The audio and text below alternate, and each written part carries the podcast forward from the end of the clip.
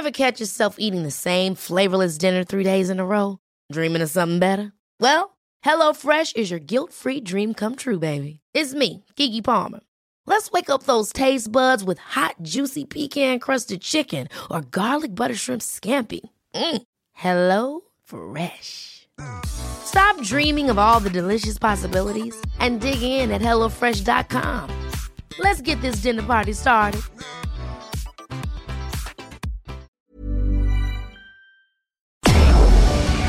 Tarde a tarde, lo que necesitas saber de forma ligera, con un tono accesible. Solórzano, el referente informativo.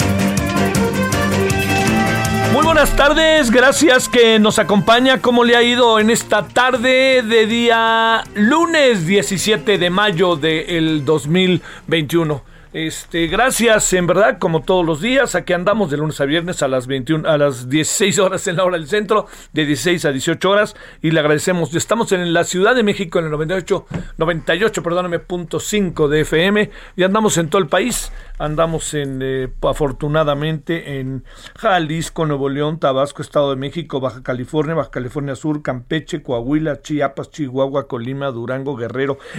Nayarit, Puebla, Sinaloa, Tamaulipas, Sonora, Aguascalientes, Zacatecas, San Luis Potosí, Guanajuato, Hidalgo, Morelos, Michoacán, Oaxaca, Querétaro, Quintana Roo, Tlaxcala, Veracruz y Yucatán. Y además estamos en Texas y en Arizona. Así que gracias que nos acompaña, deseando que haya tenido usted un buen fin de semana, que haya podido un poco como pues este cargar baterías Eh, nos vienen tareas como ciudadanos muy importantes muy muy importantes que que, que yo creo que tenemos que, atender sobre todo, pues la más importante es la del voto, ¿no? Y sabe por qué, insisto, que es muy importante, porque eh, participar fortalece la democracia. ¿No? Entonces, independientemente de por quien usted vote, que está en todo su derecho, oiga, y no deje, así se lo digo, no deje de, eh, de que usted, no, no deje por ningún motivo que este que le manipulen su voto. Por quien usted quiera, ahí voy y vámonos, tal cual, ¿eh? así.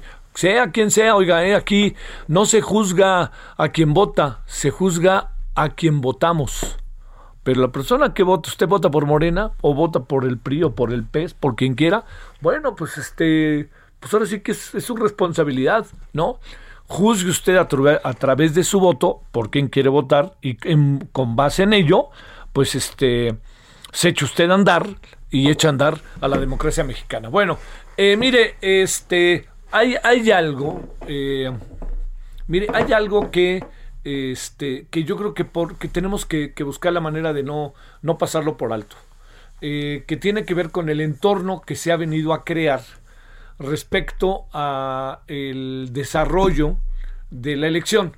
Hay un entorno que no es nada, nada, nada favorable, pero tenemos que hacer algo con él. Tenemos que buscar la manera de fortalecer, eh, el ensanchar al máximo los procesos de libertad, los procesos que por encima de todo eh, tengan una que se tenga una capacidad de maniobra ciudadana y que podamos hacernos un lado de todas las este de todas las presiones o confrontaciones o polarizaciones en las cuales nos han ido metiendo que quede muy claro ¿eh? o sea yo creo que han sido en esta ocasión los gobernantes, los partidos, etcétera, los que nos han metido en confrontaciones. Eh, el quien ha jugado un papel sumamente relevante en todo ello eh, es este ni más ni menos, se lo digo, que el, caso concreto de eh, este del presidente. Yo creo que el presidente ha jugado un papel muy importante, sobre todo con esta máxima que ha lanzado, ¿no? Que es que es el conmigo o contra mí que ha sido sumamente fuerte, ha sido así, usted y yo lo sabemos, ha sido muy, muy, muy, muy, bravo, muy rudo, ¿no? Porque al final, pues ha empezado a trascender y ha trascendido entre nosotros y eso, pues no, no ha, trascendido en nuestras relaciones, ¿no? Y eso, pues por ningún motivo podemos tan fácilmente, este, dejarlo ahí eh, a la mano y, y listo, ¿no? Como si no hubiera este, como si no estuviera pasando nada. Sí están pasando cosas, eso no lo pierda de vista, sí están pasando cosas. Así que, mire, busquemos la manera de nosotros no dejar de ver quiénes son nuestros candidatos. Es muy importante, es importantísimo que usted diga, este sí, este no, y que el día que llegue a la, a la boleta, el día de las elecciones, usted vea su boleta y diga, a ver, de todos estos, ¿cuál es el que, o de todos, de todas y todos estos, cuál es el que yo como ciudadano quiero. Mire, eh, el voto diferenciado ha crecido mucho en el país. ¿Y sabe por qué ha crecido? Porque los ciudadanos vemos quiénes son los candidatos y las candidatas. A ver, ¿qué es lo que quiero decirle? Si usted ve, digamos, en las últimas elecciones, eh, en mi caso, por ejemplo, yo voté por Morena para presidente. Pero en cuanto a senadores, diputados, no voté necesariamente por Morena, ¿eh? voté por los personajes que yo pensé que en su momento eran los indicados para, para que fueran los que estuvieran eh, representando nos o me, como usted quiera. Y entonces igual para el Congreso de la Ciudad de México, todo eso para las alcaldías. Dije, pum, yo este lo quiero por encima del otro. Oye, pero es que es de otro partido, no me importa. O sea, el voto diferenciado tiene mucho que ver con el voto, o sea, el voto diferenciado tiene que ver con el conocimiento que los ciudadanos tenemos de los candidatos. Así de fácil. Si nosotros los ciudadanos hacemos nuestra tarea y nos metemos a ver quiénes son nuestros eh, candidatos, candidatas, eh, tomamos, la, tomamos la mejor decisión de todas, todas, ¿eh? De todas, todas. Oiga, ¿nos equivocamos? Pues sí, nos equivocamos. Pero, ¿sabe qué? Fue la decisión que en su momento pensamos era la más valiosa. Bueno, ese es uno de los asuntos que le quería eh, plantear. Otro asunto es este tema que decidió la Corte en respecto a los medios de comunicación. Déjeme decirle que Hoy leí un artículo muy interesante de Irene Levy allá en el Universal y vamos a hablar con ella.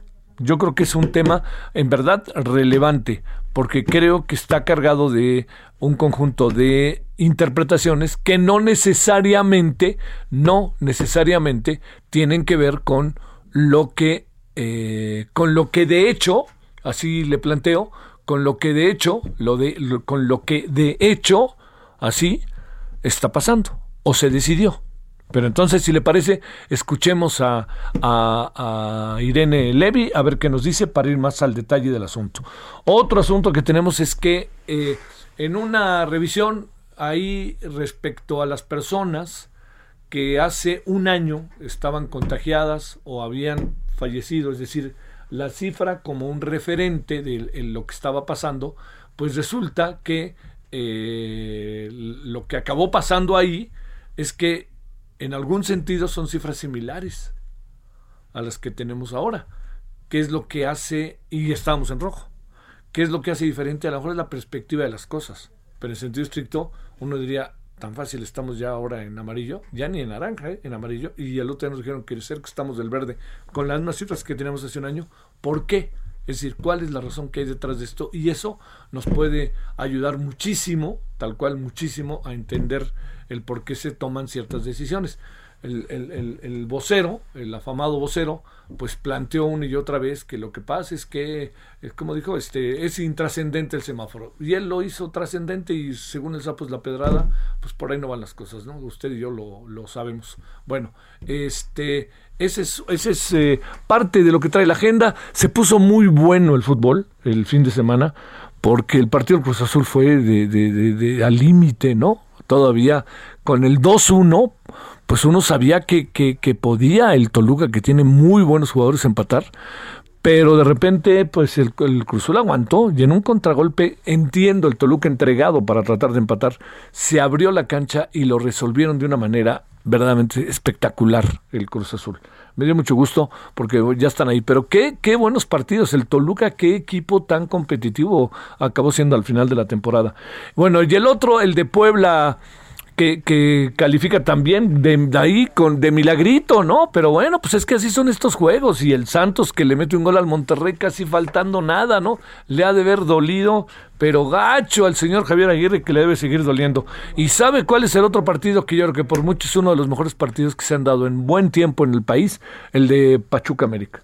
Porque el América hizo un esfuerzo extraordinario, pero el Pachuca aguantó.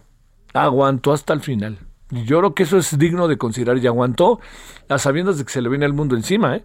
porque lo que pasó es que eh, así de fácil en el en el eh, en el en el caso concreto de, del Pachuca ese gol inicial le, resultó otro acicate, pero resultó muy importante. Y luego, pues, este, infórmenle a los defensas que si se van a barrer, no se Ah, no se barran como si se sintieran Superman o que se sintieran el Cristo del Corcovado, ¿no? Las manitas abajito, las manitas abajito. es un ABC que se lo enseñan en, en pumitas a los niños cuando tienen siete años, seis años. A las niñas y a los niños se los enseñan, no te barras, sino con las manos abiertas por ningún motivo.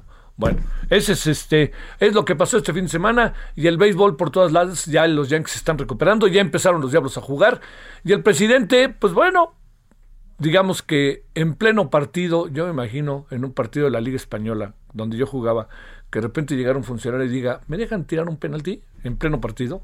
Yo no sé qué le hubiéramos dicho, ¿eh? Pero bueno, ya los de los, de, los del norte, cuando llegó el presidente dice, voy a macanear, que también yo siempre escuché voy a batear, pero bueno, él dicen, dicen macanear ahora.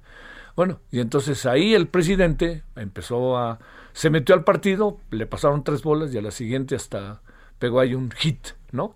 Pero a lo que me quiero referir a eso es que, este, que bueno, pues el presidente se metió en pleno partido. Yo le insisto, ¿Qué, hubieran hecho así en pleno lanzamiento, en la cuarta entrada, dos outs, hombre en primera, y de repente aparece el presidente, échenme, no, ahora le voy a batear. Bueno, quién sabe qué hubieran dicho este, los, los, este, los, los beisbolistas, pero al final bien que se sacaron la foto, no se hagan. Bueno, aquí estamos agradeciéndole profundamente que nos acompañe, deseando que tenga una muy buena semana, ya estamos en ella y vámonos, si le parece, con los asuntos de este día lunes. Solórzano, el referente informativo.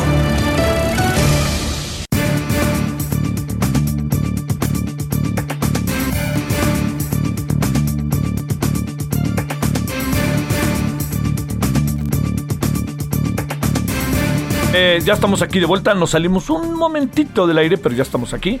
Y gracias que sigue con nosotros. Fue un minutito, un minutito nada más, un minutito nada más. Tuvimos un pequeñito problema técnico para que estamos ya listos para, para conversar con usted. Bueno, el tema de los números y la pandemia. Eh, de nuevo acudimos a Arturo Erdeli, quien es profesor de la UNAM de la FESA Catlán, maestría y doctorado en matemáticas de la UNAM, especialista en estadística y probabilidad. Arturo, ¿cómo has estado? Te saludamos con mucho gusto, profesor. ¿Qué tal? Buenas tardes, Javier, a tus órdenes. ¿Cómo te ha ido, profesor? ¿Bien?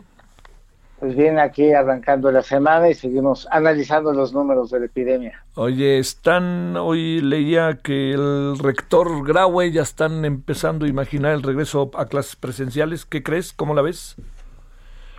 Pues eh, depende de cuál sea la fecha, digamos, ese es el, tema, o sea, por supuesto que eventualmente regresaremos, pero el tema son las condiciones en las que regresemos. Ahorita tenemos condiciones, digamos, favorables en términos de que tenemos descenso de contagios, descenso de, funciones, o sea, hay tendencia decreciente y además este pues está avanzando la vacunación. Entonces, estos meses van a ser muy buenos para esa combinación de descenso de casos y que se acelere la vacunación.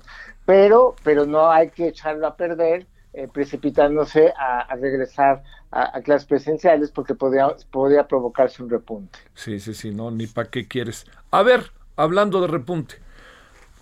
Hace un año estábamos en semáforo rojo con 1906 defunciones, contagios y defunciones 199. Hoy estamos en semáforo amarillo, cerca del verde, con 2743 contagios y 271 defunciones. Si apreciamos, la diferencia es realmente mínima entre, un, entre eh, los contagios y las defunciones y nos metemos en color amarillo. ¿Qué piensas de esto? Eh? Eh, que hay que ver la tendencia, es que los mismos números no se pueden ver igual, aunque eh, numéricamente sean similares a los de hace un año, porque hace un año, en estas fechas, casi nadie se había contagiado, había todo un país por contagiar, ¿no? Entonces estaba en pleno ascenso. Ahora, estos mismos números, ya vistos de bajada, tomando en cuenta que aproximadamente el 55% de la población mexicana ya se infectó del virus, muchos de los casos fueron asintomáticos, ni cuenta se dieron. Entonces, cuando ya tienes 55% de la población que ya se infectó, si ya tienes pues, que la vacunación ya arrancó, digo, va lento y lo que quieras, pero ya arrancó, pues digo, todo eso, ya pagamos el precio ah, elevado de tantos contagios, de tantas eh, defunciones, eh, prácticamente medio millón de defunciones que son consecuencia directa o indirecta de COVID-19, no, pues ya con todo ese precio pagado, pues por supuesto que sí, ya, ya tenemos una situación pues de que la epidemia se ha agotado, pero no porque haya sido bien manejada, sino porque se agotó porque no fue bien manejada y llegó a, extremos terribles, como los que vivimos sobre todo en diciembre y enero, ¿no? A ver, entremos entonces en el terreno ahora de los números. Eh, en, en, términos, seguimos pensando que la cantidad de personas contagiadas y fallecidas es, es, es alta. Seguimos, te lo, te lo planteo, ¿no? Este, como pregunta. Segundo, seguimos eh, con la idea de que eh, la, el proceso de vacunación, diario nos dicen que llegó algo nuevo y algo nuevo y algo nuevo, pero sigue siendo muy bajo el proceso de, de vacunación en términos nacionales. A ver, estas dos afirmaciones que yo hago, ¿ciertas, ciertas o no son ciertas? Bueno, de, la vacunación efectivamente ya llevamos muchas semanas que se sigue ampliando la brecha entre dosis recibidas y dosis aplicadas, ¿no? Esto es, empezamos a tener una diferencia como de un millón, luego dos millones, y al día de ayer pues eran prácticamente seis millones de dosis que, que ya están recibidas, pero que, que se van juntando ahí. Eso ya, ya habla no de un problema de abastecimiento, sino de logística, ¿no? Es decir, si realmente tu logística fuera muy eficiente, no se estaría incrementando la diferencia entre dosis recibidas y aplicadas. Quiere decir que te están llegando más más dosis de las que alcanzas a aplicar, ¿no? Que la velocidad de llegada supera la aplicación y eso habla pues de una logística inadecuada, ¿no? O sea, ahorita ni, ni por qué andar llorando de que no nos llegan más, pues sin, las que tenemos podemos aplicar con rapidez, ¿no? Y lo primero que me preguntabas, ¿me lo puedes repetir, por favor? Sí, te decía que eh, esto de, de, la cantidad de personas que han fallecido, del número de contagios, eh, me, me, este, me, me pregunto mucho qué tanto este ¿Qué tanto no conviene como actualizarla de otra manera? ¿Será que no tienen los elementos para hacerlo en, en términos de, de, función, de las, de este, las actas de defunción, etcétera, etcétera? ¿O qué hace que no nos coloquemos en un número más cercano al número que presumimos hay de contagios y de fallecimientos?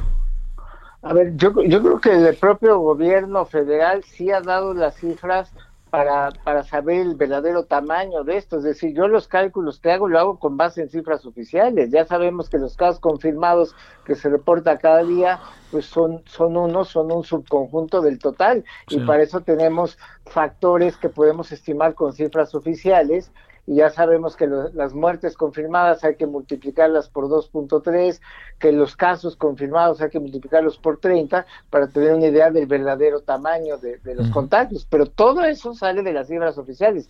Quizás el gobierno no hace mucho énfasis en ello, pero uno lo deduce y por eso es que habemos varias personas que hacemos énfasis en esa parte que quizás al gobierno no le gusta hacer tanto énfasis, pero son, pero los datos ahí están, no, no veo el engaño ahí, ¿no?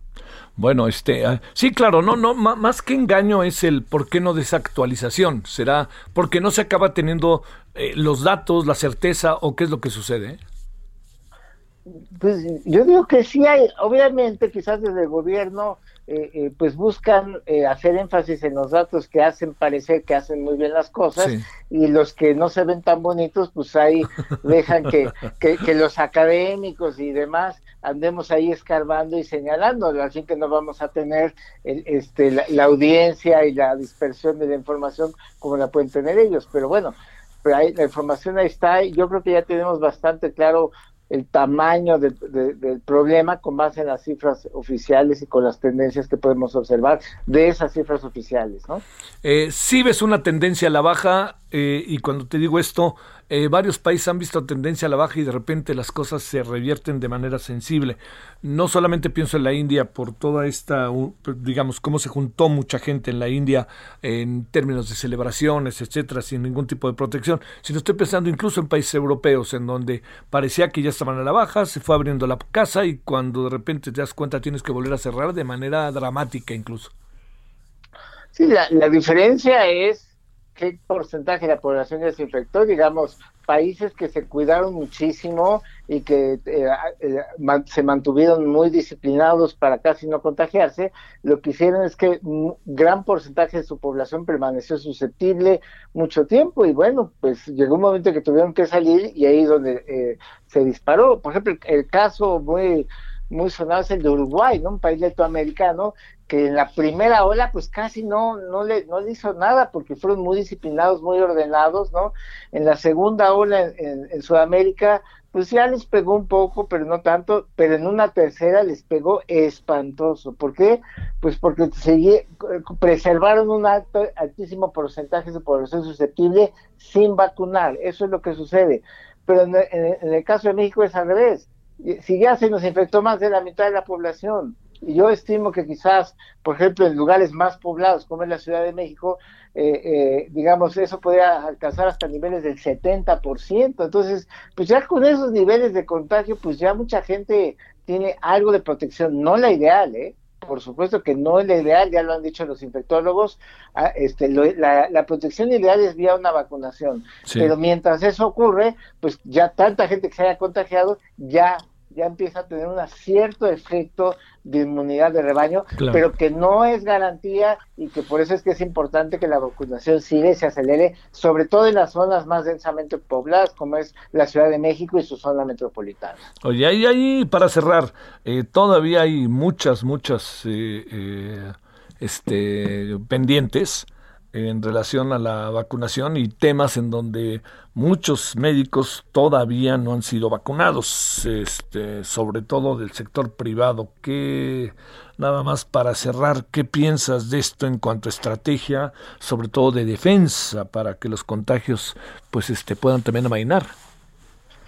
Pues eh, el gobierno tomó sus decisiones, ellos dicen técnicas, eh, yo las aprecio más como políticas porque digamos, eh, más importante que el personal de salud, digo, pues ellos son los que nos atienden si nos ponemos graves, sea de forma pública o privada. Sí, claro. Lo, lo, que hemos visto es que ya ha habido una gran cantidad de personas que se han ido a vacunar ahora a Estados Unidos por esta cuestión de, de, las facilidades que, que, han dado y pues mucho del personal médico pues que, que, eh, que, que, se ve la necesidad de proteger su vida y la de su familia, pues está, eso ha estado haciendo. Entonces, como que creo que quizás el gobierno hace el cálculo de que ya con el gremio médico ya no cuenta, ¿no? Y no van a contar con sus votos. Entonces, mejor se van sobre otros sectores en los que pueden mejor amarrar los votos. Es que huele a eso. No hay otra explicación de haber dejado o de, no haber este, eh, vacunado primero a todo el personal médico antes que a todos. O sea, eso de personal médico de primera línea, quien la tiene COVID no tiene COVID. Digo, un médico que la tiene en farmacia le puede llegar un paciente que aparentemente tiene una diarrea y, resulta que tiene COVID. O sea, está todavía más expuesto. Por lo menos el médico que está en un hospital COVID ya sabe que está en un hospital COVID y se protege como astronauta. Pero un médico de farmacia, pues le puede llegar quien sea, no trae esos niveles de protección y está muy expuesto. Por eso es eh, para mí injustificable que no se hayan asegurado de, vacunar a todos los médicos sin discriminar si son eh, médicos de hospital COVID o no, ¿no? Sí, sí, sí. Bueno, Arturo, pues este, si regresa a la clase, que sea de la mejor manera posible, que quede clarísimo, ¿no? Y este, y por lo pronto te agradecemos como siempre que hayas estado con nosotros. Encantado, Javier. Hasta luego. Muchas gracias, Arturo Erdeli, que le recuerdo es profesor de la UNAM, de la FESA Catlán, y ha hecho un trabajo, Arturo, respecto al, a todo lo que tiene que ver con este con la con los con los números, tratar de leer de la mejor manera posible los números inevitables. Son personas de carne y hueso y un pedazo de pescuezo, pero los números respecto al COVID que creo se convirtió en un referente, ¿no? La verdad. Bueno, pausa, estamos de vuelta en un ratito. El referente informativo regresa luego de una pausa. Estamos de regreso con el referente informativo.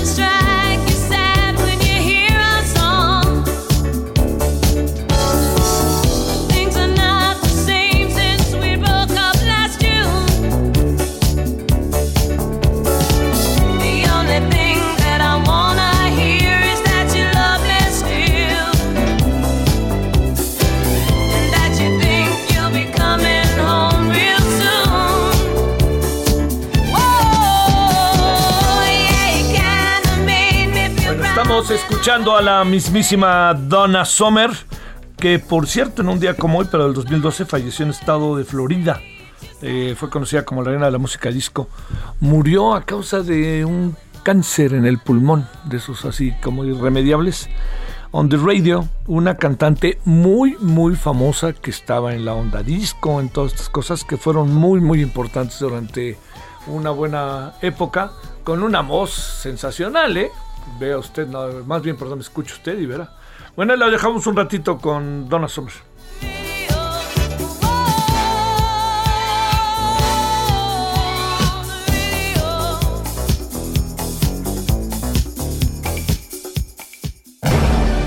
Solórzano, el referente informativo.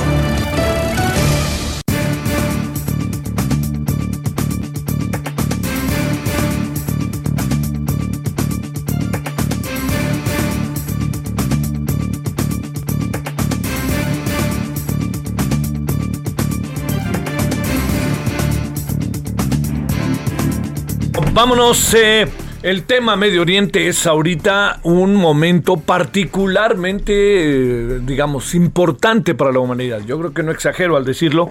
Y qué mejor que hablar con Dejan Mihailovich, quien eh, es doctor, experto en geopolítica y relaciones internacionales del TEC de Monterrey. Dejan, ¿cómo estás? ¿Cómo te ha ido? Eh, ¿Cómo has estado, Javier? Un gustazo saludarte a ti y a tu auditorio. Muy bien, muy bien por acá. Y bueno, con la preocupante situación allá, ¿no? A ver, eh, pues ¿cómo, le hacemos, Dejan, para, para tratar de entender cómo el, qué es lo que detona lo que está pasando y cómo de repente empezamos a caminar bajo un conjunto de riesgos cada vez más altos y además eh, de repente pareciera que el conflicto que llamaba tanto la atención parece que se cae un edificio y pasan muchas cosas y ya no se voltea a ver con la misma acuciosidad que se debiera. A ver, Dejan, ¿cómo van las cosas? Sí, pues lamentablemente, Javier, eh, el conflicto palestino-israelí es un foco rojo constante, ¿no? En materia de seguridad internacional, un asunto que presenta todos los ingredientes, ¿no? De, un análisis riguroso, principalmente anclado en asuntos de la geopolítica mundial, ¿no? Eh, hablabas de detonante, ¿no? las confrontaciones entre palestinos y, el Estado de Israel, las fuerzas de seguridad del ejército, pues como ya es bien sabido, comenzaron eh, la noche del 7 de mayo eh, ya más de una semana, eh, donde en las inmediaciones de la mezquita de Al-Aqsa, ah. durante estas protestas contra el desalojo de algunas familias palestinas de un vecindario árabe en Jerusalén eh, del Este, ¿no? así como del refuerzo de estas medidas de seguridad que se prendieron en esa área.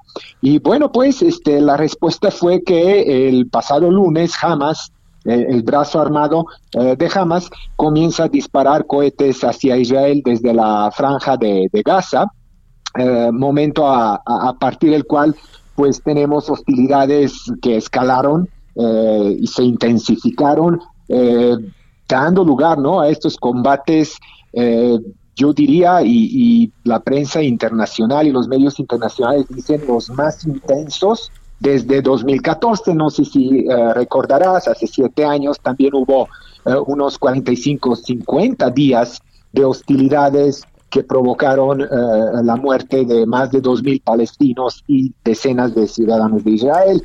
¿no? Entonces, en esas circunstancias, hasta ahora, las cifras preocupan en, en, estas, en estos enfrentamientos eh, se reportan más de 200 eh, bajas eh, en la franja de la Gaza, 95, 100 civiles, mujeres y niños, más de la mitad de ellos. Israel reportó 10 decesos, algunos soldados y otros tantos civiles, ¿no? Entonces, en ese sentido y en estas circunstancias, a mí en particular, Javier, me llamó la atención una respuesta relativamente tardía del Consejo de Seguridad.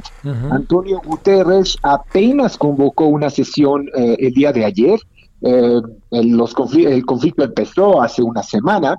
La pregunta es, ¿por qué se esperó tanto?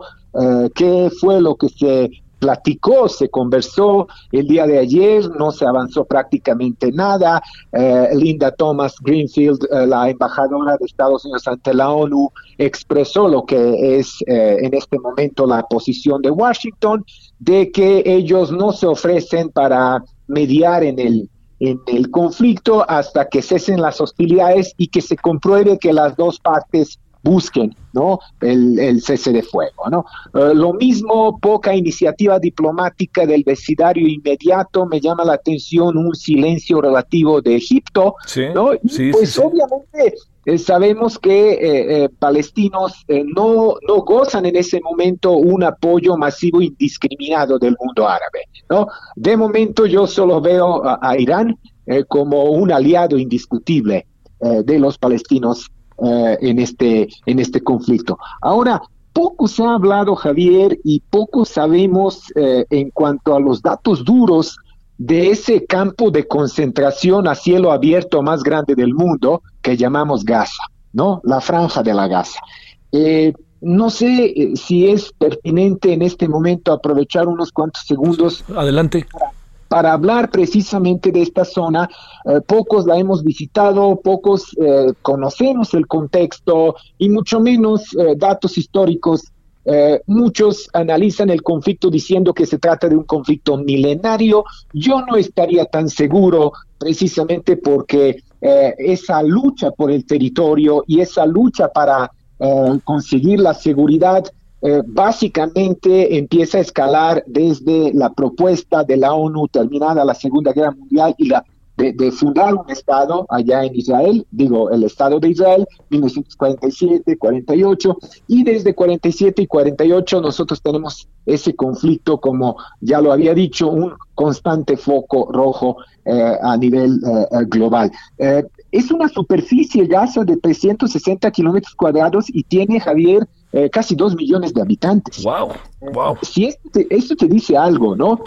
Hay una densidad poblacional eh, a la par de la ciudad de Madrid, ¿no? Eh, más de cinco mil personas por kilómetro cuadrado. Entonces, si tú tiras ahí un palillo, vas a alcanzar a alguien, ¿no? Sí, no, no quiero sonar eh, con comentarios banales y por el estilo. En ese sentido, yo creo que eh, el Estado de Israel también tiene que asumir una cierta responsabilidad para que cuando repela los ataques de Hamas, eh, no ponga en peligro masivo la, la, población local de, de, de, la franja de la, de la Gaza. Ahora, pues los medios continúan condenando la violencia de Hamas, pero yo creo que también hay que condenar siempre lo que es la respuesta eh, extremadamente agresiva eh, por parte de Israel.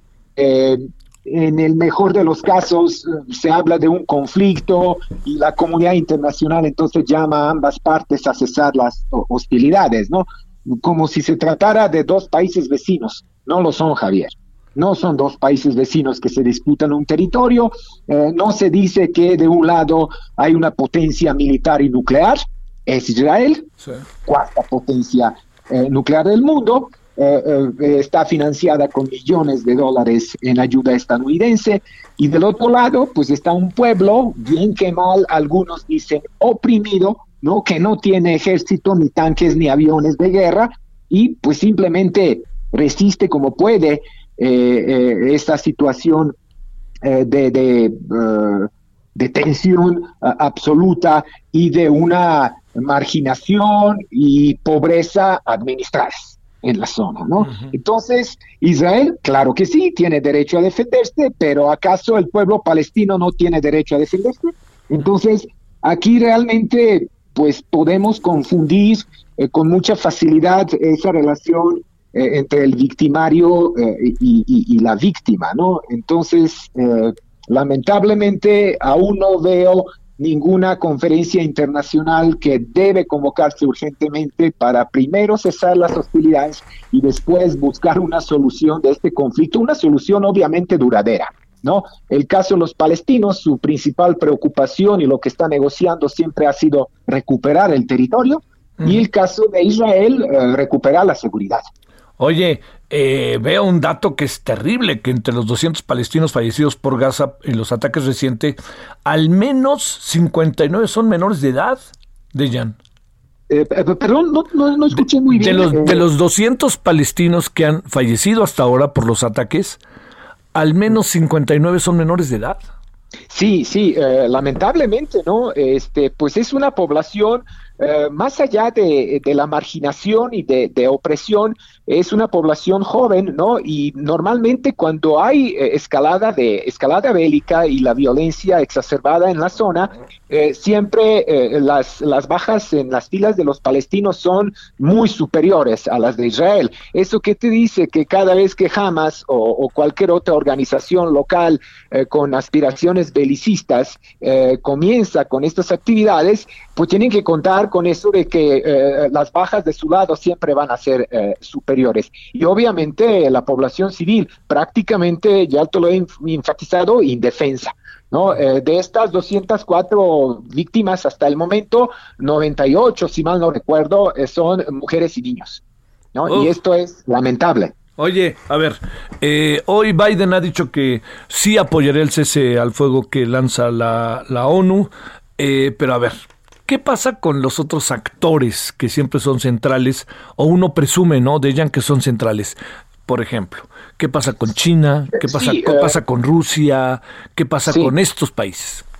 Eh, sí, obviamente aquí eh, tenemos tres escalas geográficas nítidamente diferenciadas. ¿no? La primera es Estado Nacional, la, la, zona misma del Estado de Israel, territorios ocupados o invadidos, eh, me refiero a, la, Cisjordania, a Franja de, Gaza, Jerusalén del Este, eh, pero hay una escala regional. ¿no? En cualquier momento, y esto fue lo que Antonio Guterres mencionó ayer, eh, no solo es triste y, peligroso, que este conflicto cobre mayor intensidad, sino que se puede expandir. ¿No? A una escala regional. Estamos pensando en el pasado, no tan reciente, pero un pasado que no es nada agradable en términos de revisar qué es lo que fue y lo que sucedió a partir del 47, 49. Tuvimos la guerra de los seis días, ¿no? Donde Israel ocupa Gaza, Cisjordania, Jerusalén del Este, Sinai, los Altos de Golán. Después están los aquellos acuerdos de Campo David, recordarás, ¿no? A Anwar el Sadat y Menachem Begin. Eh, después tenemos la primera intifada eh, y así sucesivamente, ¿no? Esto como que no cesa y además de Palestina a Israel están involucrados siempre países vecinos como Jordania, como Siria, como Líbano, y eh, obviamente hay, hay tres grandes potencias de segundo orden, por así llamarlas, regionales, que son Arabia Saudí, que es Irán, indiscutiblemente aliado de, de Palestina, y Turquía.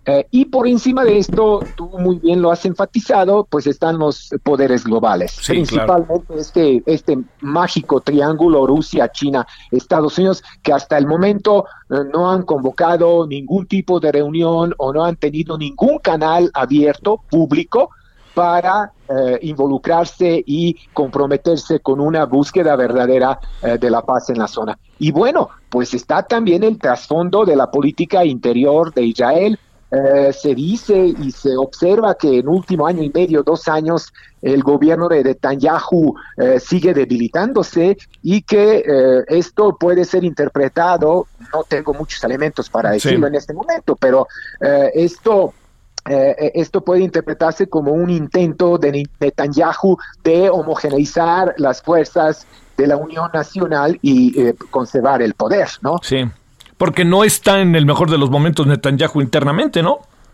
Claro, claro. Eso, eso es muy importante. Eh, eh, eh, ¿qué, supones, este, caray, qué supones que, que, puede acabar pasando? No, no, no podemos quedarnos impávidos, este, viendo nada más qué es lo que sucede. El mundo no puede ser lo así. México ha dado ahí una posición vía Juan Ramón de la Fuente pero pues yo no quiero, este, no creo que la voz de México pese tanto como quizás en otro tiempo en este, en este momento, ¿no? Eh, pero además también es un conflicto que rebasa a muchos países por más buenas intenciones que haya, ¿no? ¿Qué piensas? ¿Hacia dónde se puede ir? Eh, sí, mira, eh, no, no, no, quiero sonar, sonar demasiado pesimista, pero en, esa, eh, en ese proceso transitorio del cambio de gobierno en Estados Unidos y los huecos y, incógnita, e incógnitas que dejó Donald Trump ¿no? en su gestión con respecto a la política de Washington oficial, ¿no? con respecto a Israel y Medio Oriente, ¿no? esa insistencia que poco ha sido analizada en la opinión pública internacional de mover diferentes eh, representaciones diplomáticas de Tel Aviv a Jerusalén, eh, violando de paso al menos dos resoluciones de, Naciones Unidas. Y eh, en ese contexto, Javier, tal vez podríamos acudir a esa expresión de globitos de prueba, ¿no? A ver cómo nos va, si pasa esto u otro. Creo que detrás de lo que está pasando ahora están los, eh, eh, los nuevos ejercicios que va a manejar Joe Biden con respecto a la política en Medio Oriente. los rusos no salen de Siria.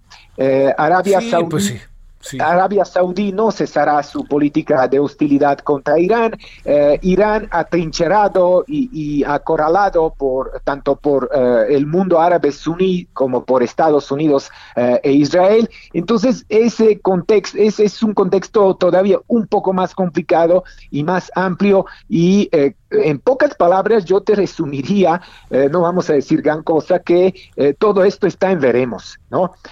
se espera que todavía la administración de Joe Biden tome algunas medidas eh, mucho más concretas al respecto de lo que fue la administración pasada, pero tampoco vamos a esperar que Putin o que eh, la familia real de Saud Saudí o, que Erdogan o que los ayatolas en Irán eh, empiecen a, concesionar y a ceder demasiado. Entonces, entre Palestina e Israel, eh, se mantiene ese conflicto, un conflicto prácticamente congelado, no hay muchos avances, pero lo que sí podemos lograr es que no haya víctimas mortales, que no haya esa violencia exacerbada, pero sabemos muy bien que cuando la diplomacia se atrinchera y cuando no hay voluntad de negociar, eh, tenemos el escenario tan lamentable y triste como el que asistimos hoy día. Oye, déjame plantearte por último, eh, digo, no, no, uno entiende que, que uno, eh, nuestro país es un, este, es un protagonista del mundo, como todos los países lo son, algunos con un rol más activo que otros. Eh, México, ¿qué, ¿qué, qué, podría hacer el gobierno mexicano? Porque además también está en una situación difícil, hay una comunidad árabe y una comunidad judía en el país muy desarrollada e influyente. ¿Qué piensas? Sí, obviamente lo has enfatizado muy bien, ¿no? Hay una comunidad judía y hay una comunidad árabe principalmente procedente del Líbano en, nuestro país.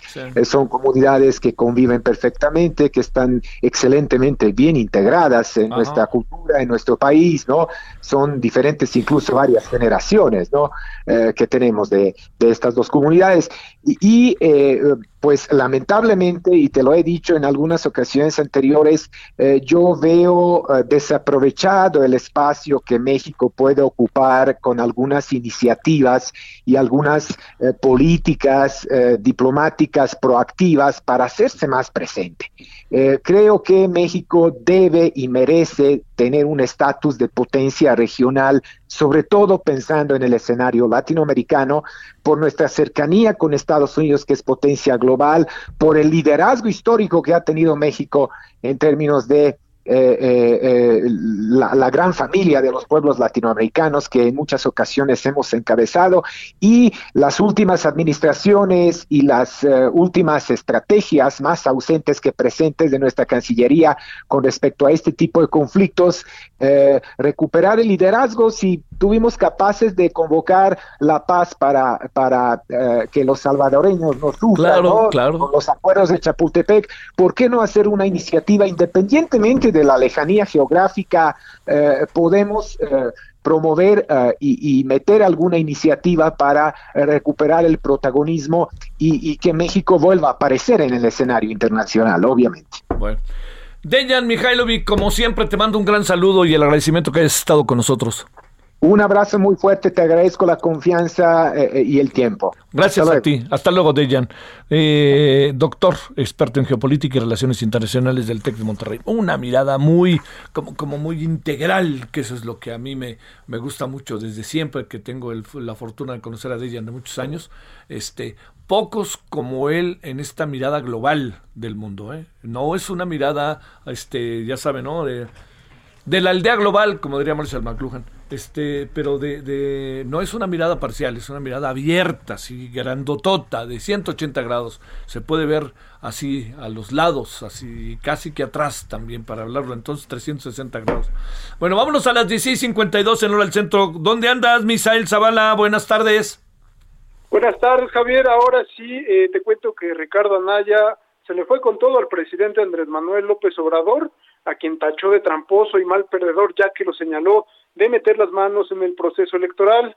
Eh, Javier, como ya es costumbre en sus videos de los lunes, el ex candidato presidencial por Acción Nacional señaló al presidente López Obrador de utilizar a la Fiscalía General de la República para perseguir a aquellos candidatos opositores que avanzan por encima de los abanderados de Morena. Incluso Anaya sostuvo que López Obrador no sabe perder y hasta hizo un recuento de cuántas veces en su vida política el ahora presidente de la República ha acusado fraude electoral en las elecciones en las que compitió. Y pues resulta Javier que son cuatro veces desde que compitió como candidato a gobernador de Tabasco en 1988 eh, desde bueno ahí fue la primera digamos la primera vez que Andrés Manuel López Obrador el presidente ahora acusó fraude en las elecciones del 88, otra más en 1994 por el mismo cargo de gobernador de Tabasco y dos veces como candidato presidencial en el 2006 y también en el 2012.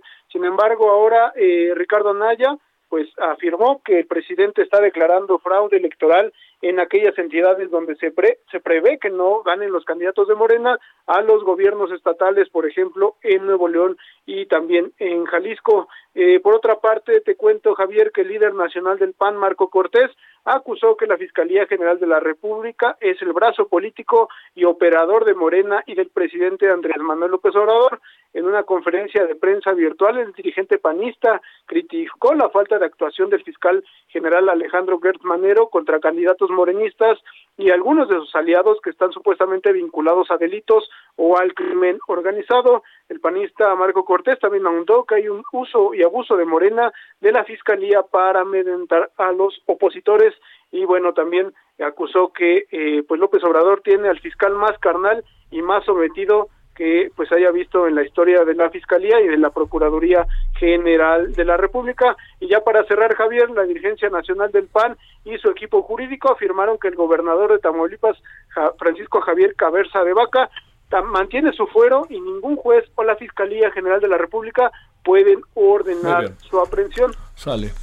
Te mando saludos, mi querido Misael, muchas gracias. Gracias, Javier. gracias. Pausa.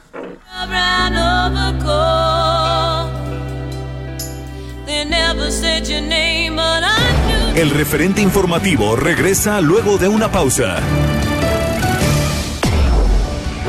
Tarde a tarde, lo que necesitas saber de forma ligera, con un tono accesible.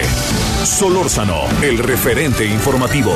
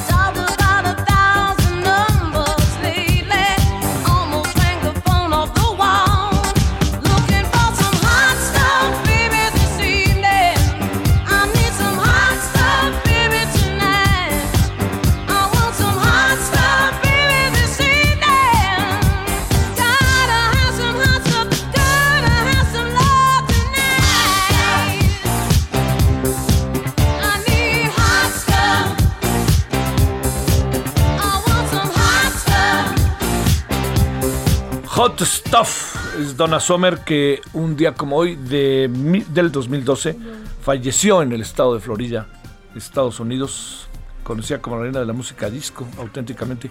Murió de un cáncer que traía que lo logró, yo recuerdo haber leído que lo logró aguantar, atemperar hasta que ya acabó con ella un cáncer de pulmón. Imagínense para alguien que canta, no hombre, qué difícil. Bueno, este, esa es una. La, la otra la otra cosa que le quería decir es que, eh, bueno, ahorita le cuento.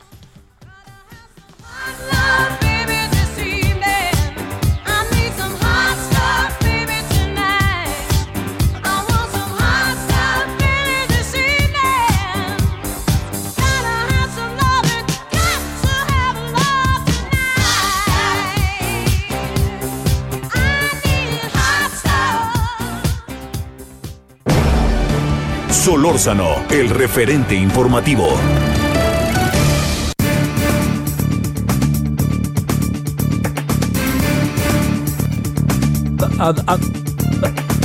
Ha dado a conocer un boletín la UNAM muy importante, en solidaridad con las familias de las víctimas que fallecieron por el accidente en la línea 12 del sistema de transporte colectivo Metro de la Ciudad de México, la Universidad Nacional Autónoma de México otorgará becas de estudio a nivel bachilleres y licenciatura para el ciclo escolar 2021-2022. Mediante un oficio enviado a la jefa de gobierno, eh, el titular de este em, la titular de la Dirección General de Incorporación y Revalidación de Estudios de Manola eh, Lozano precisa que este apoyo está dirigido a las familias directas de las víctimas que perdieron la vida por el lamentable acontecimiento ocurrido en la línea 12. La beca amparará al 100% de los rubros de inscripción, colegiaturas y cuotas de registro de la UNAM. Qué bien, es una buena edición de la UNAM. Bueno, vámonos ahora a las 17.3 en la hora del centro. Solórzano, el referente informativo. Bueno, eh, desde la semana pasada andamos con un tema que no alcanzamos del todo a, tener claro, ni hablar, pues se vale, ¿no? Este, leí columnas de hace algunos días de Irene Levy, he leído otras, Raúl Trejo, varios le han entrado al tema. Pero la columna de hoy de Irene Levy, debo reconocer, en el Universal, da muchas perspectivas de esta decisión que tomó la Corte respecto a temas que competen a los medios de comunicación y a las estructuras de poder y los dueños, pues. Bueno, Irene Levi está con usted y con nosotros, presidenta de Observatel y profesora de la Universidad Iberoamericana. ¿Cómo estás, querida Irene? ¿Cómo te ha ido? ¿Cómo estás, queridísimo Javier? Muy bien, ¿tú cómo estás? ¿Ya llegó el sol allá a tus tierras o todavía no? Ya, ya tenemos calorcito aquí, afortunadamente. bueno, aprovechalo porque uno sabe que dura poco por allá. Este, bueno, a ver, exactamente, eh, ¿qué pasa con la decisión que tomó la Corte? A ver, y, si nos explicas el ABC, de dónde viene, etcétera, si no tienes inconveniente, Irene. Eh, con muchísimo gusto, querido Javier. Sí, efectivamente, eh, recordará el auditorio que con la nueva Ley Federal de Telecomunicaciones y Radiodifusión en 2014 se estableció la atribución al Instituto Federal de Telecomunicaciones de emitir lineamientos para defender los derechos de las audiencias. Lineamientos que eh, eh, fueron establecidos o expedidos por el instituto un par de años después y que fueron controvertidos por diferentes instancias, específicamente por una controversia de la propia presidencia de la República, los los eh, radiodifusores estaban muy molestos. ¿Qué establecían estos lineamientos? Pues muchísimas cosas, Javier, pero de las cosas que más molestaban tenía que ver con esta obligación para los radiodifusores de distinguir en sus programas entre opinión e información. Y entonces hacían burla, inclusive en algunos programas, de si se iba a tocar una campanita, no se iba a tocar. Wow, wow, wow. Bueno, estamos con Irene Levy y este Irene está en un trabajo desde hace tiempo de carácter académico fuera de del país, entonces a lo mejor por ahí tuvimos un problemita que en cualquier momento vamos a resolver este con la comunicación. Estamos hablando de eh, lo que tiene que ver con la Ley Federal de Telecomunicaciones y Radiodifusión del 2004, donde se establecieron diversos derechos y obligaciones relacionados con las audiencias en su artículo 256. Bueno, a ver, ahí nos quedamos, se cortó exactamente en el momento que estabas diciendo la historia, que estábamos con la historia de lo que tiene que ver con esto y las decisiones que se habían tomado, las leyes anteriores y lo que se pensaba de la campanita. Así es, y, tenía otros detalles que son importantes, como por ejemplo la obligación de distinguir entre información y publicidad. Es decir, no es lo mismo que tú digas en un programa de información que hay una medicina que cura el dolor de cabeza y que esto sea información a que tú des el nombre de la marca y en realidad en lugar de estar dando información estés dando un comercial. Es importante para las audiencias que tú distingas entre ambas cosas. Bien, todo esto no viene nada más de la ley. Todo esto viene de la Constitución. Hay una serie de derechos de las audiencias establecidos en, desde la Constitución y la obligación del Instituto, Javier, de establecer el cómo, los medios, los mecanismos de defensa de estos derechos de las audiencias. Y por último te voy a mencionar el tema que ahorita está en discusión, que es el tema de los códigos de ética. ¿Qué son estos? Pues son estos instrumentos de los radiodifusores en los que se dice qué se vale, qué no se vale, cuáles son los límites y todo esto, como cualquier código de ética de los hospitales, de las de las industrias, de la industria educativa, de las escuelas, etcétera, son códigos de ética que es lo que establecía la ley y los lineamientos, y en la ley se decía que estos códigos de ética serían aprobados por el Instituto Federal de Telecomunicaciones, pero que en todo momento, decía este 256, que en todo momento se respetaría la libertad de expresión, la libertad editorial y que tendría que tener la menor injerencia posible. ¿Qué sucedió? Bueno, todo esto que te menciono fue controvertido, pero finalmente, para evitar todos estos juicios, en 2017 el legislador de plano modificó este artículo 256 que contenía en la fracción 3 la obligación de distinguir entre opinión e información, en la fracción 4 la obligación de distinguir entre información y publicidad, y luego venían dos parrafitos, el, el segundo y el tercero, que tenían la obligación de que los radiodifusores hicieran estos códigos de ética y los sometieran a los lineamientos que emitiera el Instituto Federal de Telecomunicaciones. ¿Qué sucedió? Que lo que hizo el legislador lo modificó este 256, derogó la fracción 3, quitó esta completamente esta obligación de distinguir entre información y opinión, moduló, moduló, cambió, suavizó la obligación de distinguir entre información y publicidad y de plano los códigos de ética en lugar de que fueran eh, estuvieran sujetos a la aprobación del instituto mediante lineamientos lo que hizo fue estos códigos de ética dijo este legislador en 2017 serán elaborados por los propios radiodifusores quien mediante la autorregulación emitirán estos códigos de ética y da una serie de, directrices en este mismo artículo 256 y en uno de los transitorios lo que hace es derogar, abrogar, sacó completamente, quitó los lineamientos de las audiencias que había emitido el Instituto Federal de Telecomunicaciones. Esta es la historia. ¿Qué resolvió la Corte?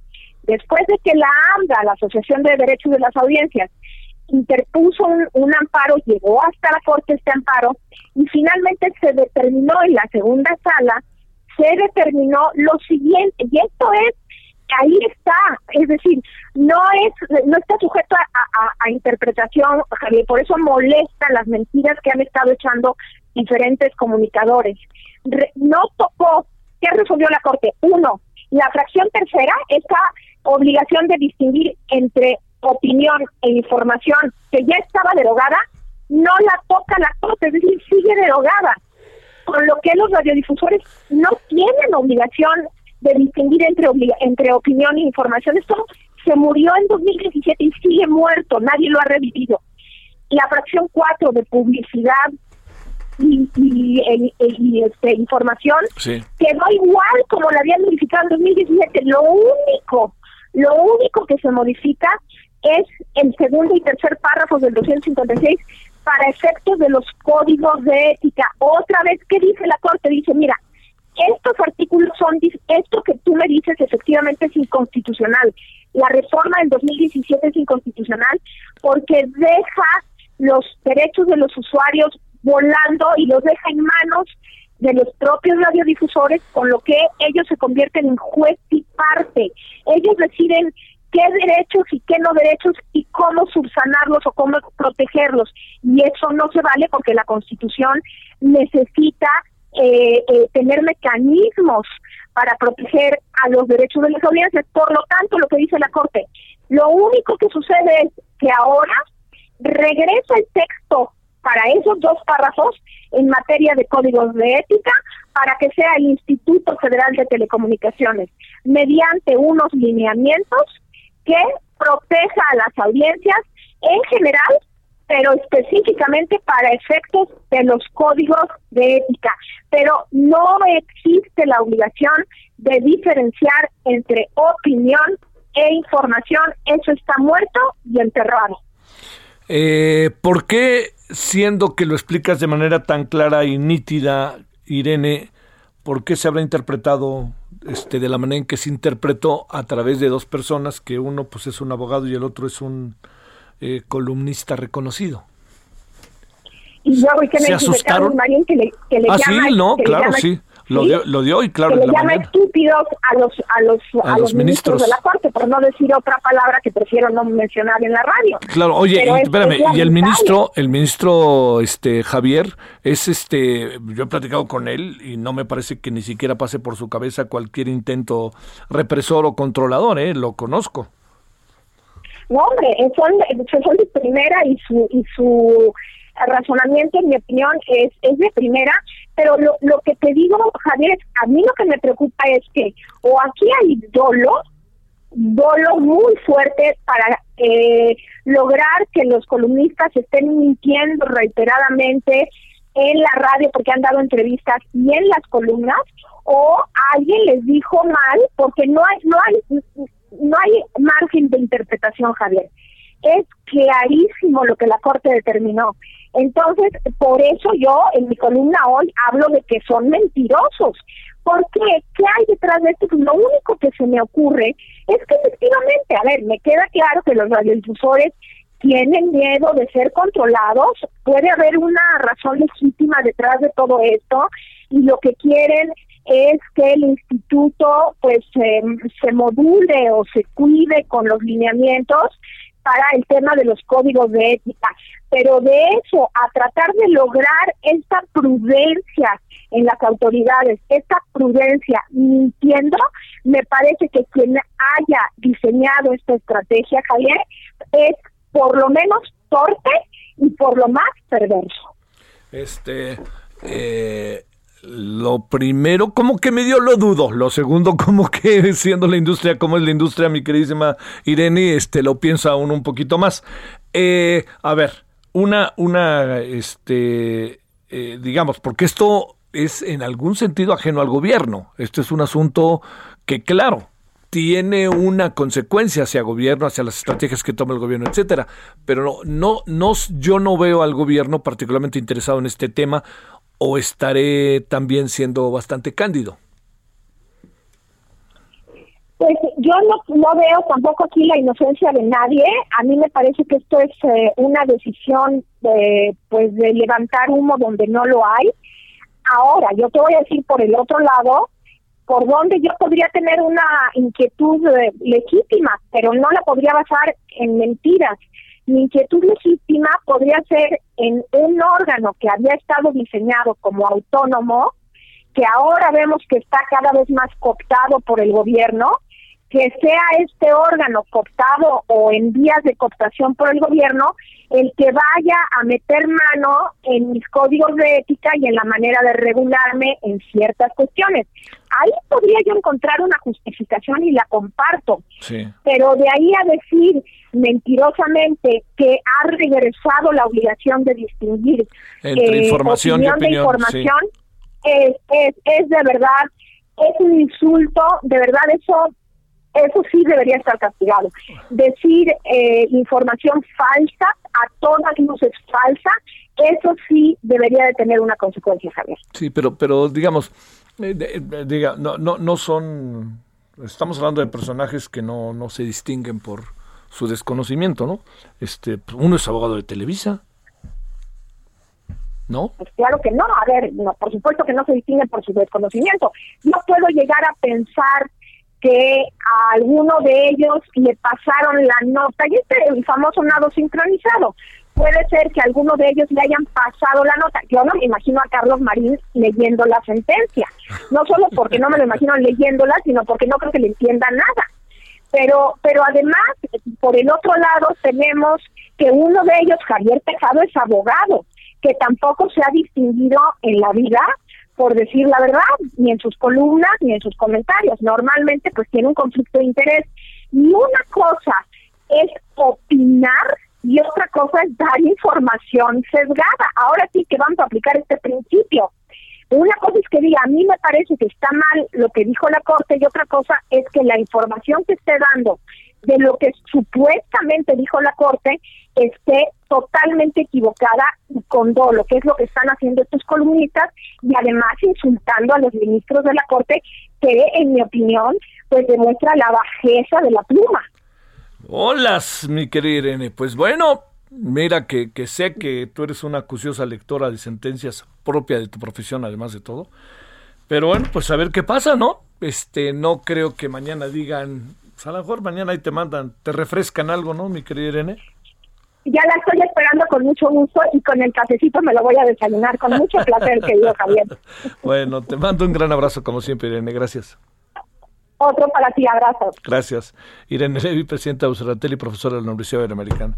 Pues queda claro, desde, mire, a mí desde que vi la sentencia, insisto, no son áreas en las cuales uno tenga una, un conocimiento, pero uno sabe la importancia que tienen sentencias que acaban por trascender al trabajo de uno, a la vida de uno, como es el caso de los medios. Yo desde el principio esto de distinguir entre información y, opinión, verdaderamente, este, verdaderamente dije, bueno, ¿qué, qué, están haciendo? Y bromeando yo decía, me Río de Janeiro, ¿no? No, no hay, no hay ni para dónde, ¿no?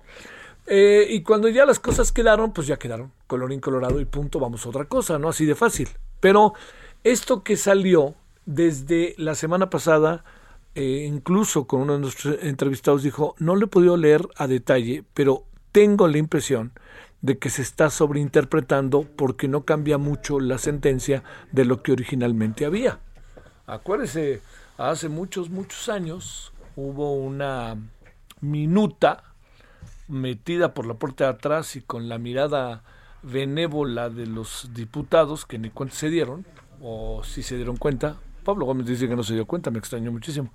Pero que bueno, que se aprobó una minuta que beneficiaba de todas, todas a, Televisa y TV Azteca. Entonces lo que se hizo con esa minuta fue que pasó al Senado y cuando llegó al Senado, fíjese, Manuel Bartlett, Raúl Ojeda, Javier Corral, eh, Dulce María Sauri, eh, seguramente se me pasan más de alguno, que hicieron un papel importantísimo, en donde este, le echaron para atrás.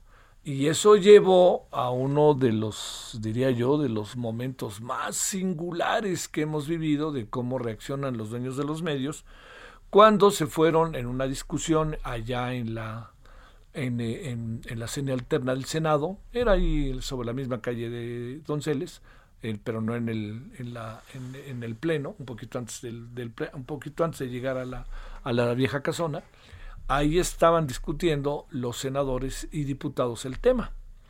Y de repente, ¡fum! aparecen los trabajadores de las empresas de medios verdaderamente en un acto de intento intimidatorio al Senado, que porque se meten, etcétera, etcétera y fue muy, les dieron la palabra, etcétera. La verdad que fue muy, eh, fue muy incómodo, ¿eh?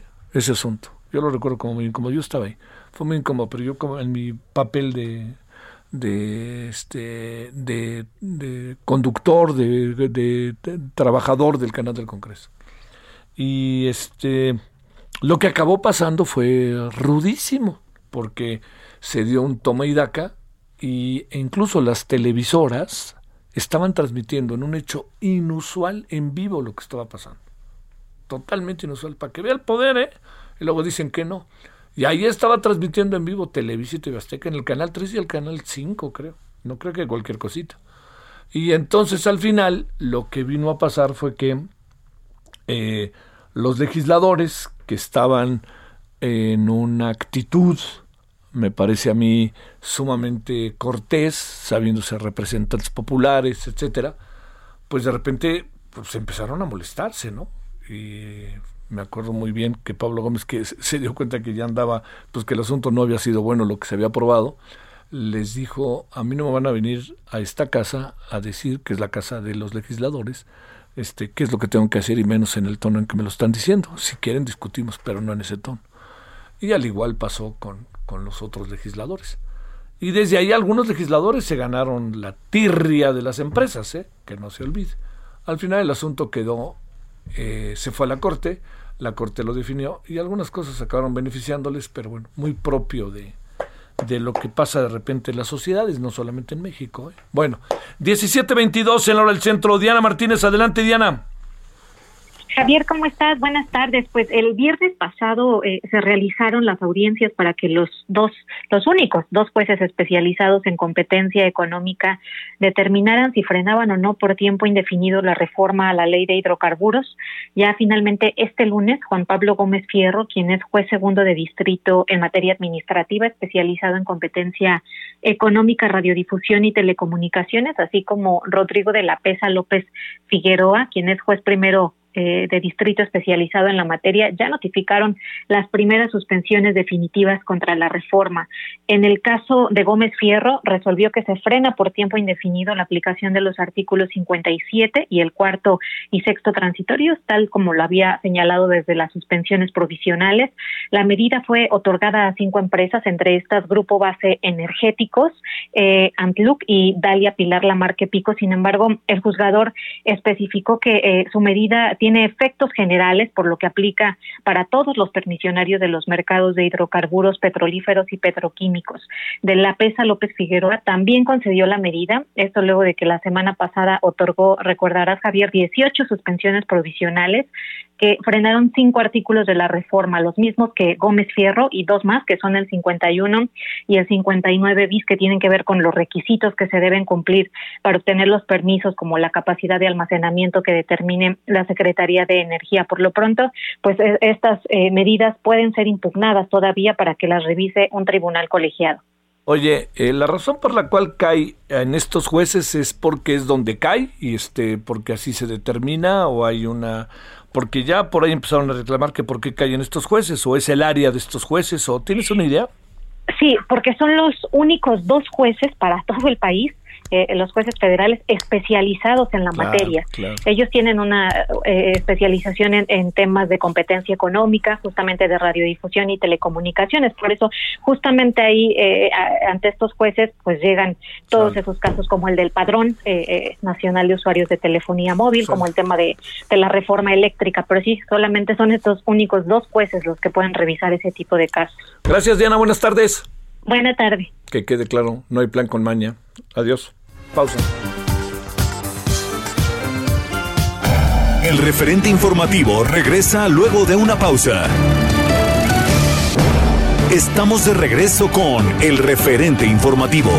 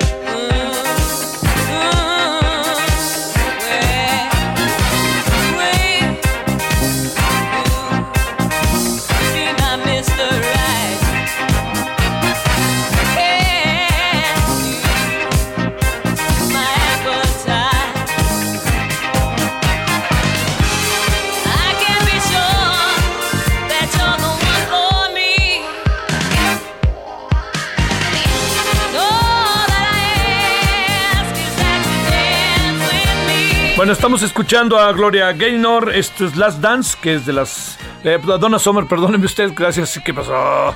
Este, Donna Summer, Last Dance, música disco. Murió ella a causa de cáncer en un día como hoy del 2012.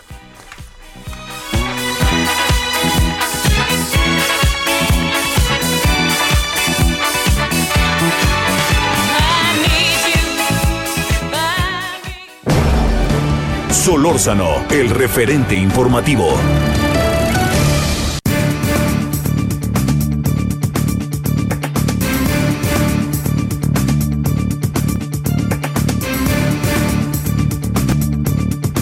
Bueno, vámonos a las 17.34 en la hora del centro.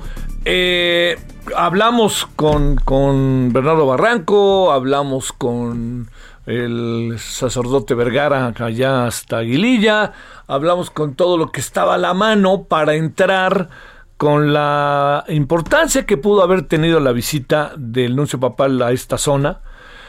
Pero le voy a decir qué es lo que sucede, que además de que ahorita hablaremos con Bernardo sobre el tema, eh, Franco Coppola, pues algo habrá visto ahí, suponemos, este, a ver cómo lo ve Bernardo, pero le diría otra cosa que me parece relevante destacar sobre esto y es el hecho de que eh, cada vez hay más insistencia en que buena parte del territorio nacional está dominado por los cárteles. Y eso ah, llegan a hablar. Estados Unidos el otro día sacó una cifra verdaderamente grande de servicios de inteligencia. Bueno Bernardo Barranco economista por la UNAM maestro en sociología del catolicismo columnista de Milenio Diario. Mi querido Bernardo cómo has estado gracias buenas tardes.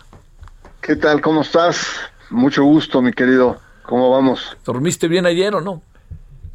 Más o menos, no, no, fue una, fue una amarga noche, pero bueno, ya, ya no te, ya no te regocijes. Tú has de haber dormido muy bien, la verdad, pues, ¿eh? Pues fíjate que porque te percibo que más, más que Chiva eres antiamericanista. No, no, no tiene chiste ser anti algo. No, no, no, no, pero sí, este, me gustó el América ayer, ¿eh? Mucho, pero pues yo creo que el primer partido decidió todo, ¿no?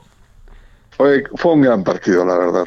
La verdad que no, no, no hay que quejarse. no hay que quejarse. Y de los dos, ¿no? Pero sobre todo ahí, del América llegó tarde. Se le hizo tarde al América ayer. Bueno, oye, a ver, este. Eh, ¿Qué pensará el Vaticano de estos temas de seguridad en México? ¿Qué, ¿Qué pensará de los temas de si los cárteles están apoderados, si la política de gobierno? ¿Qué, qué estarán viendo, eh?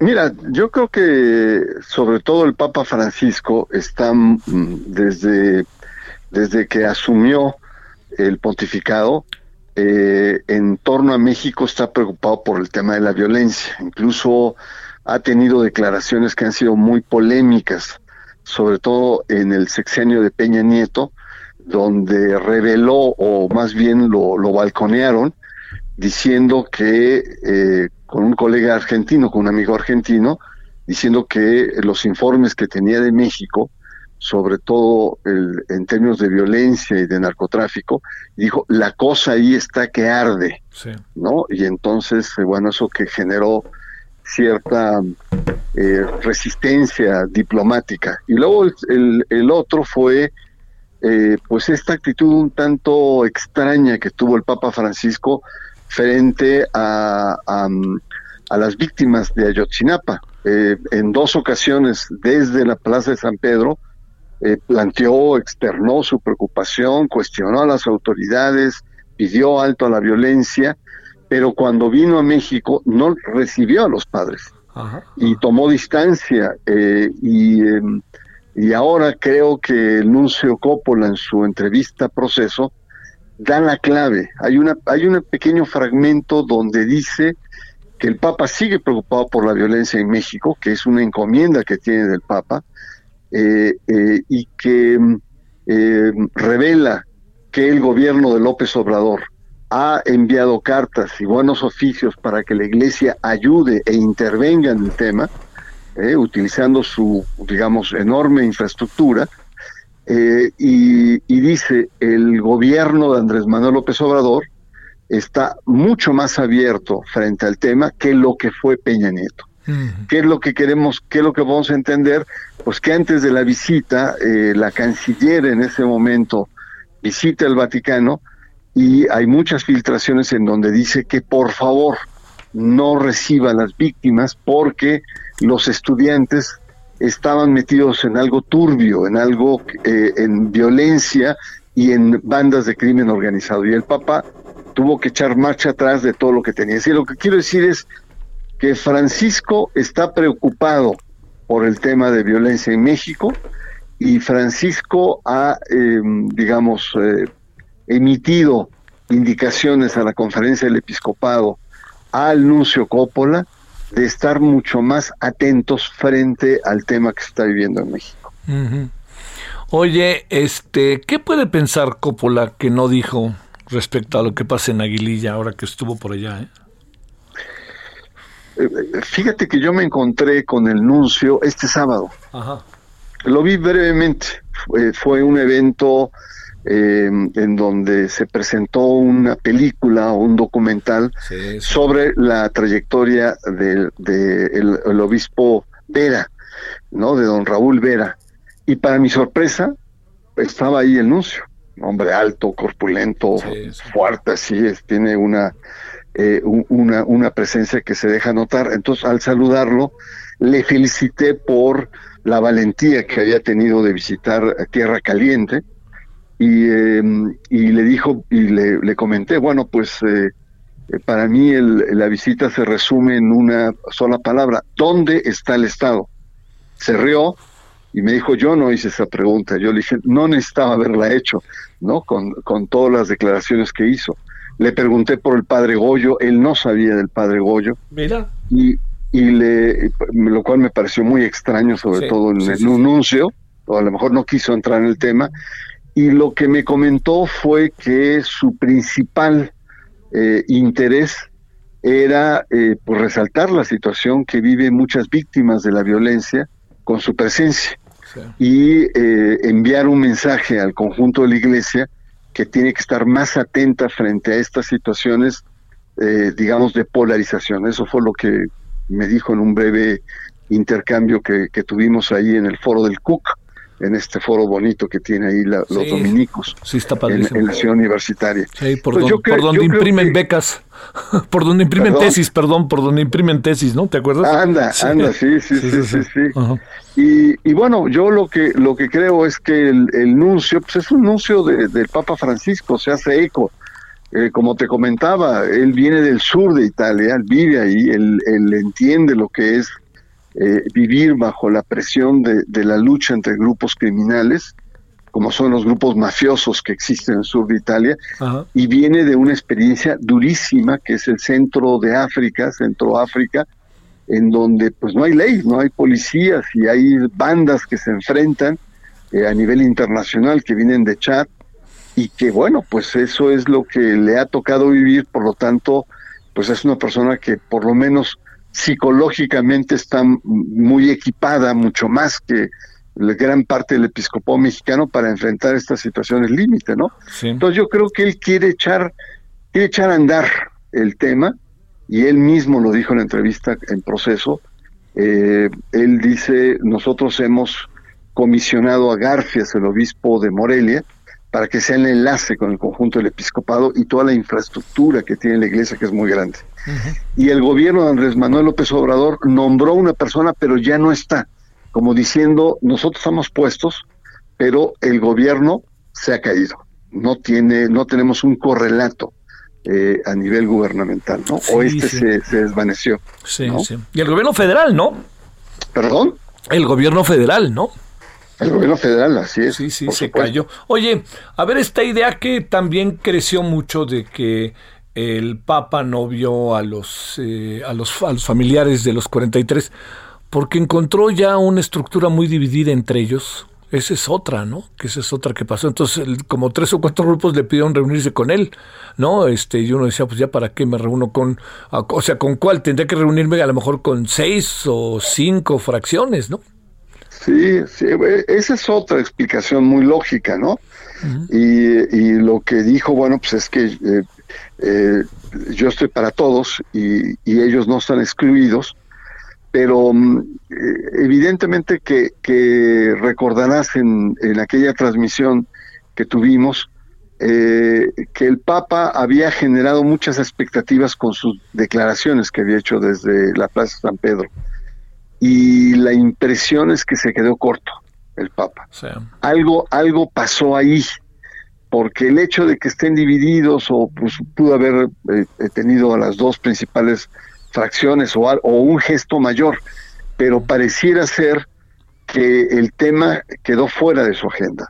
Muchos pensamos que fue la presión del gobierno mexicano y una visita que hizo, recordarás, la, en ese momento la secretaria Ruiz Macié, eh, eh, justo unos días antes.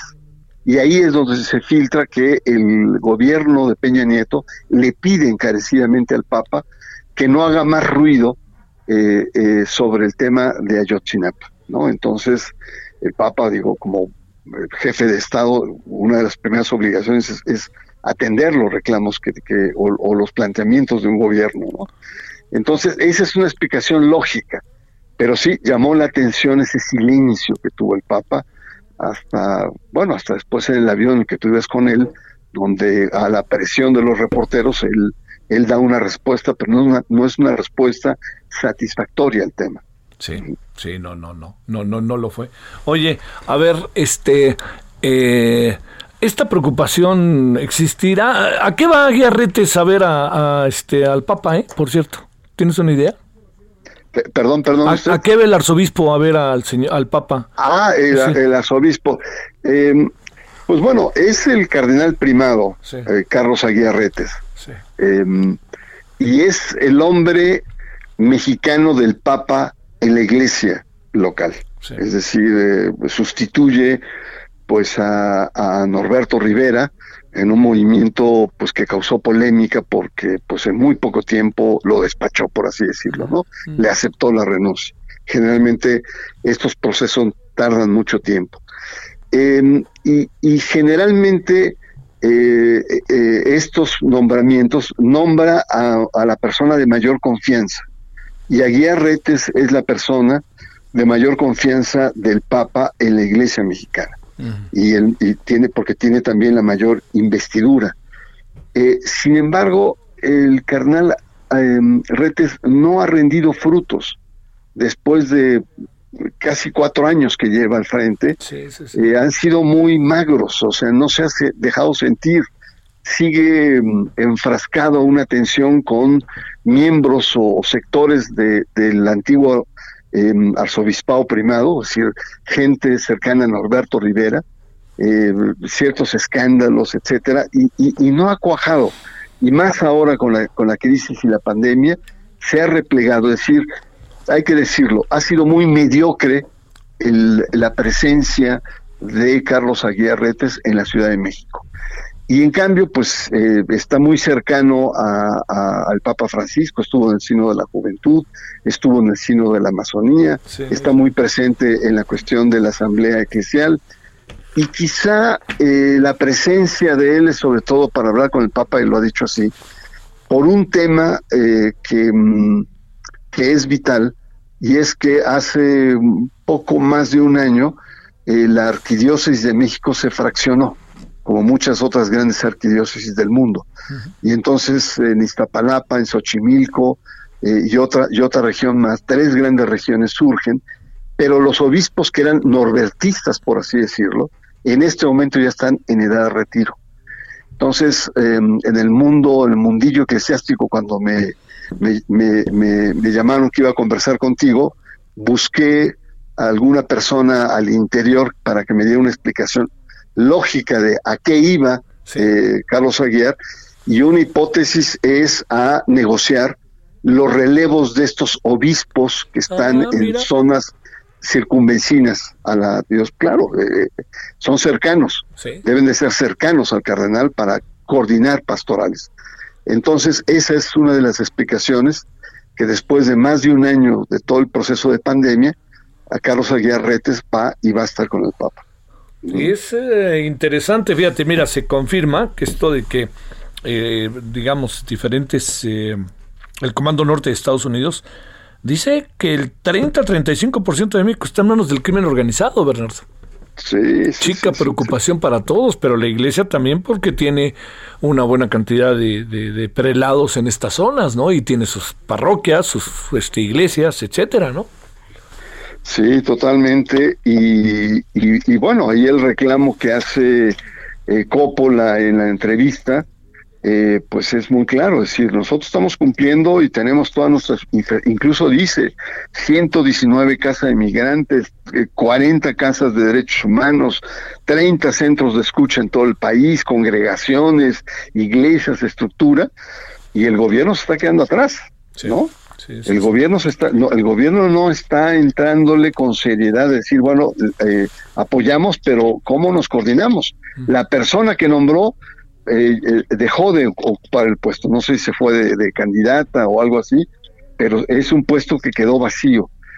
Y otra cosa que me llamó la atención es el tema cuando le preguntan, bueno, en estas zonas, este, pues se ha criticado mucho eh, cuando el, el, proceso electoral del 18 que el obispo de Chilapa, Salvador Rangel Mendoza, entró a dialogar con los grupos del crimen organizado para que le bajaran y dieran chance a que se, hicieran las elecciones, ¿no? Que fue muy criticado, ahí me acuerdo Baños diciendo que se viola el principio constitucional eh, y, electoral, etcétera, ¿no? Em, y ahí es donde Coppola dice, bueno, pues nosotros eh, eh, estamos dispuestos a hacer lo que nos toca hacer, es decir, de mediación, de intercambio, ¿no? Es decir, lo, que dice es al crimen organizado lo que más le, le, le beneficia es que se guarde silencio de cómo está organizado y cuáles son su modus operandi o cuáles son sus acciones. Y la iglesia está en posibilidades de ayudar, no solamente a dialogar, sino a exhibir a, estos sectores del crimen organizado. Entonces es interesante, es un poco, yo no diría, yo, yo diría eh, bastante atrevido el nuncio en este tema. Sí, sí, sí. Oye, porque también ahí hay otra cosa, este, digamos, la vehemencia y fuerza con la que empezó el gobierno federal en estos temas se diluyó y el abrazos, no balazos y todas estas cosas también empezaron a crear una, una especie de percepción, a lo mejor entre la propia delincuencia organizada, de que las formas serían diferentes para bien y para mal, punto, ¿no? O sea, se pensó que se podía otro control. Pero este crecimiento de la delincuencia organizada y este pues es digamos la respuesta de Coppola es precisamente por eso no a lo mejor encuentra que se anda bajando la guardia no Sí, em, y, ahí también pues nos coloca la estrategia. Eh, eh, Coppola es comprensivo porque él lo que dice es, miren, esto no se va a resolver en un sexenio, no se va a resolver con una fórmula, una varita mágica, son acciones de largo plazo y acciones, ¿no? Pero la fórmula que plantea el presidente es eh, em, como muy largo placista, es decir, es decir, lo, el crimen organizado se alimenta de jóvenes que están en el desempleo y en la orfandad y en una crisis moral. Por lo tanto, entonces eh, vamos a restituir ese tejido social dañado a través de programas, a través de creación de empleo, etcétera, y entonces el crimen organizado se va a ir quedando solo, se va a quedar sin, porque estos jóvenes van a tener algún tipo de actividad. Y las iglesias son las que deben ayudar a restituir ese tejido social dañado desde el punto de vista no solamente económico, sino ético eh, y sobre todo moral. Ahí son las iglesias que pueden acompañar, donde se han apuntado muchas iglesias evangélicas, incluso eh, apoyando programas eh, importantes, sobre todo de jóvenes. el, el tema acá es que sí, yo creo que la iglesia y muchos ven que es una estrategia, pero es una estrategia a muy largo plazo y lo que mm, la iglesia propone es, bueno, apoyar, y efectivamente hay un sector que lo apoya, incluso el gobierno en la Secretaría de Gobernación eh, que tiene el área de asuntos religiosos, se llama también asuntos religiosos, y no recuerdo qué otro nombre, pero también, y la reconstrucción del tejido social, es decir, es parte del encargo que tiene eh, la secretaria Olga Sánchez Cordero. Sí, sí, sí. Y entonces ahí creo que la iglesia, las iglesias y el gobierno tienen una tarea importante que hacer, pero es a muy largo plazo. Javier, es a muy largo plazo y los frutos o, no se van a ver en corto tiempo y creo que todos, incluyendo la iglesia y sobre todo Coppola, están dispuestos a tomar atajos, ¿no? y, y, pone la iglesia en apoyo con el gobierno para poder hacer esto, ¿no? Entonces ahí yo creo que más bien la intención de esta entrevista que hace el proceso, o lo que fue a hacer allá, pues es decirle a Andrés Manuel, gobierno, acá estamos. Sí. ¿No? Este, hagamos cosas. Sí, pónganse a las vivas. Oye, porque también hay algo, las los refugios y las iglesias, pues son eso, refugios, ¿no? Es donde te puedes meter para tratar o detener el apoyo de alguien, ¿no? Que así finalmente así se ve. Pero bueno, querido Bernardo, te mando un gran saludo y agradecimiento que estuviste con nosotros. No, al contrario, Javier, un placer siempre conversar contigo y bueno, me, me mueves, me pones a trabajar. Cada vez que Román ahí me llama, ya hasta me da miedo cada vez que me marca ¿Quién este Román. Oye, ¿eh? ¿quién, te manda? Ahora sí. en verdad, muchas, muchas gracias, Bernardo. Un abrazo. Javier. Para ti, grande, ¿eh? gracias, Bernardo. Bernardo Barranco, economista por la UNAM, maestro en Sociología del Catolicismo, columnista de Milenio Diario. Bueno, estamos yéndonos, eh, a ver, a las 21 eh, horas en hora del centro, hoy lunes, traemos varios temas. Vamos a hablar con el abogado de algunas de las víctimas, familiares, víctimas de eh, las personas fallecidas, lesionadas, allá precisamente en el colapso del metro. Vamos hoy a hacer eh, vamos a iniciar de una manera diferente el tema del Medio Oriente. Hoy hablamos con el embajador de Palestina, mañana hablamos con el embajador de Israel. Luego, tercero, vamos, hoy es el día en contra de la homofobia, vamos a hablar de ese tema y vamos a hablar también de lo que anda pasando en algunas en algunos lugares de este país. 30-35% dice el Comando Sur, que está en poder de, de los cárteles. Hasta el rato, adiós. Hasta aquí, Solórzano, el referente informativo.